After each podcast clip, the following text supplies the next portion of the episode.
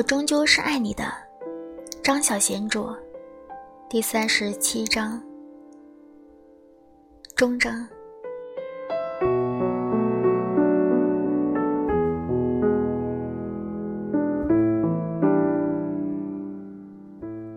喜喜走回了后台，妈妈在走廊上一直追着她问，好奇的打听到：“刚刚那个男人是不是你男朋友？”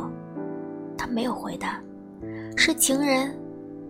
他没回答，闪身走进了化妆间，把门从里面关上，笑着从门缝里说：“妈妈，我要换衣服了。”他听到妈妈在外面咕哝了几声。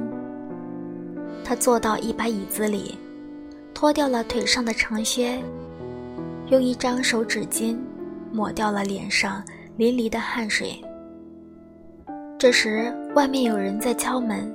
他看向门的那头，大声地说道：“妈妈，我不想说呀。”敲门声依旧在继续。他不太情愿地去转身开门。我说了不想说。他打开门了之后，发现站在门外的并不是妈妈，是一个陌生的男人，约莫四十岁。他有一张方形脸，穿着米色的风衣。目光炯炯。你找谁？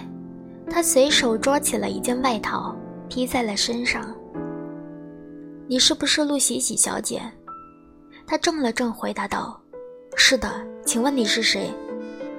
那个人亮出了正经：“我是北区重案组陈云志督察。你找我有什么事儿吗？陆明是你哥哥吗？”他微颤着点头。我们找到了他的骸骨。他忍不住肃然的惊悚，泪水盈眶。你你说什么？我不明白。他的声音在发抖。对方拿出了一本记事本来，翻到了其中的一页。你哥哥二十年前失踪的时候，你报了警。他点了点头。对方继续说下去。警方一直找不到他。只知道他失踪之前跟一群同党来往密切，同党的首领十八年前因为杀害另外两个人被捕，他在狱中一直否认杀人。最近他信了教，诚心悔改，不但承认他杀死了两个人，更是供出了他二十年前杀了另外一个人，那个人就是你的哥哥陆明。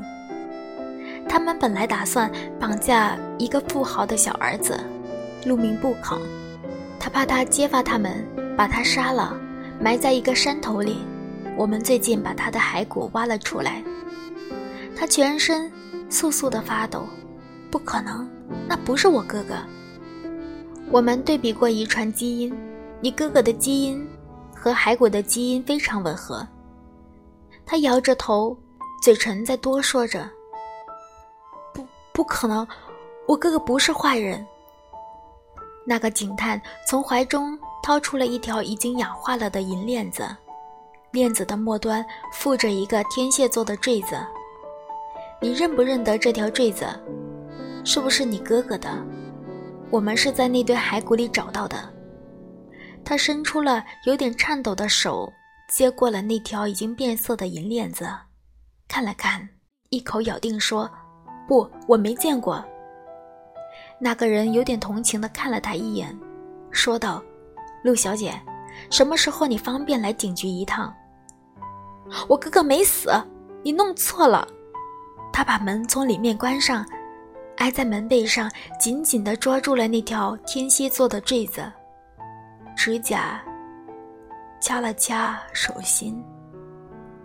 这条坠子是他亲手做给哥哥的。他的一颗心曾经抵挡过现实生活中最无情的打击，却受不住往事的折磨。这是他一生中最心酸的部分，夹着悔恨和罪疚。哥哥是他害死的，他永远都不会原谅他自己。是他一再用眼泪和谎言来逼哥哥。结果把他一步又一步地逼上了黄泉。那个凄苦的星期三，哥哥又来看他。他又一次挂着满脸的泪痕，催逼着哥哥：“你快点接我走吧，那个人真的会送我回孤儿院去的。我听到他打电话给院长，我宁愿死也不会回去。我苦死了，那个人还打我。”哥哥用手指帮他擦着眼泪。我就是来告诉你，哥哥很快就会有钱接你走。我们以后一起生活，谁也不离开谁。真的，他抽着鼻子哭泣。哥哥下楼去的时候，他走出了阳台看他。哥哥以前都是一个人搭车回去的。然而那天，他看到一部黑色的小汽车在下面等着他，三个叼着烟的小混混。站在车边，大声地说着粗话聊天。哥哥上了那辆车。那天之后，他再也没有回来过。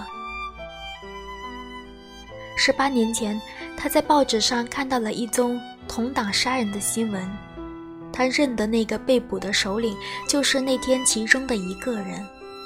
两个死者的照片登了出来，不是哥哥。哥哥要不是已经遭遇不测，绝对不会丢下他。可是他不相信命运，他一直想念着他，他深信他会回来的。而那天是他最后一次见到哥哥。他拨开了阳台栏杆上的一束遮住了他视线的紫色藤蔓，跟哥哥挥手。哥哥穿着一件蓝夹克。转头看上来，微笑的挥手叫他回去。他多么想念那天挥别的阳台，这是他一生中最悲伤的往事。如果时光可以重来，他会叫哥哥别上车。他换好了衣服，穿回了长靴，把那条银链子。放在了身上米色风衣的口袋上。他打开门，从化妆间里出来。那个警探已经走了。他蹒跚地穿过后台昏暗的走廊，朝后门晃过去。借着死亡，我们直抵天上的星辰。他推开了那扇沉甸甸的后门，抬头看到无云的夜空中亮着几颗晚星。哥哥在星星里，这是他生命永恒的主题。他又快活了起来。他看了过去，看到对街那个穿着蓝夹克的身影。他一直在等着他。他走在柏油路面上的边边上，走在回去的路上。林克朝他走过来，他不是走在他的百米之遥。而是走到了他的身边，两个人默默的、幸福的走着。喜喜对他说：“要是你明天来这儿，你就见不到我了。”他哑然的问他：“你要去哪儿？”“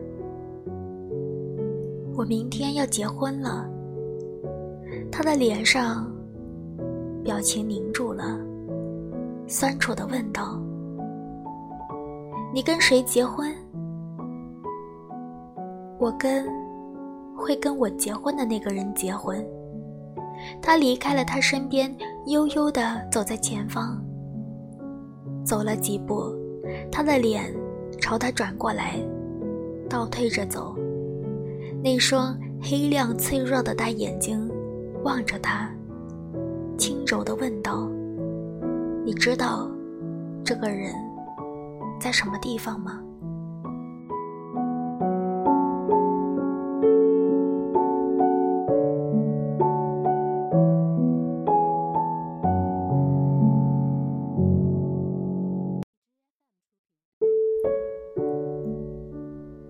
我不是暗影，我是归人。